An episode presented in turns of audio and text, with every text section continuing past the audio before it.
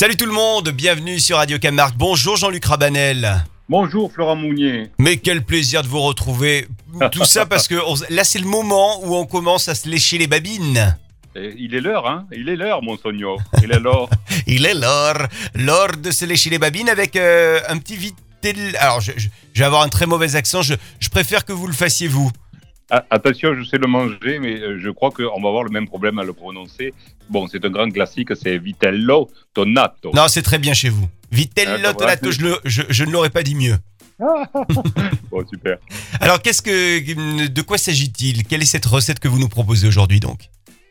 Donc effectivement, donc le vitello tonato, c'est euh, pour faire simple, c'est un rôti de veau qui est euh, cuit donc euh, très doucement à basse température, donc émincé donc très très finement, et une préparation donc à base donc de thon qui devient en définitive le condiment très grand classique donc de la cuisine italienne et méditerranéenne. Donc j'ai voulu donc vous le vous l'expliquer et vous rassurer sur une recette qui est normalement très compliquée, vous la simplifiez. Ok, bah ça c'est bien. Et moi j'ai le crayon, j'ai le papier, je vais tout noter les ingrédients notamment. On va se procurer un rôti donc de veau donc pour 4 personnes de 500 grammes. Pour le simplifier, je vous propose donc de l'assaisonner de façon généreuse, toujours pareil, fleur de sel de Camargue, piment d'Espelette, vous le badigeonnez donc d'huile d'olive et vous l'entourez donc d'herbes aromatiques. Une fois que cette opération est faite, vous l'enveloppez donc dans un papier film très très serré, complètement hermétique. Nous allons le plonger dans une eau légèrement frémissante.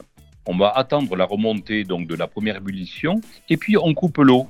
On laisse donc juste, juste donc à même température. Donc ça veut dire que le gaz en dessous va être vraiment très très faible pour qu'il n'y ait pas donc d'ébullition. On couvre cette casserole. Temps de cuisson 1h30. Donc ça c'est une préparation qu'on fait donc la veille.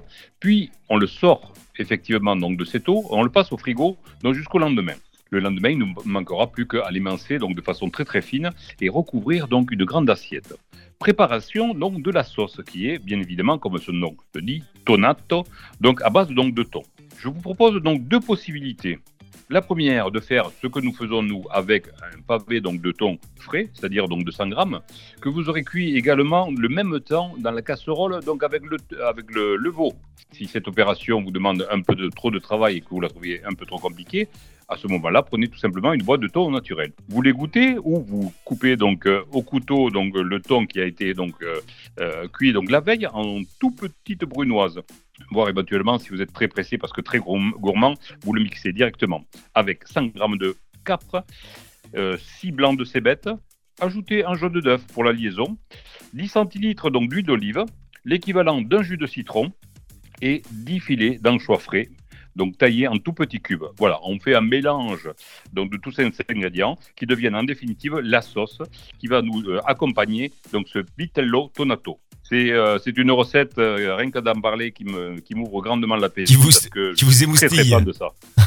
Non mais je le sens bien. Je, la sens bien cette recette. Ah ouais, ouais. Bon, je viens demain la manger alors. Jean-Luc. Rabanel, merci beaucoup. On vous retrouve évidemment vous, sur euh, l'ensemble des réseaux sociaux, notamment Facebook, avec quelques-unes de vos recettes en vidéo d'ailleurs. À demain, Jean-Luc. À demain.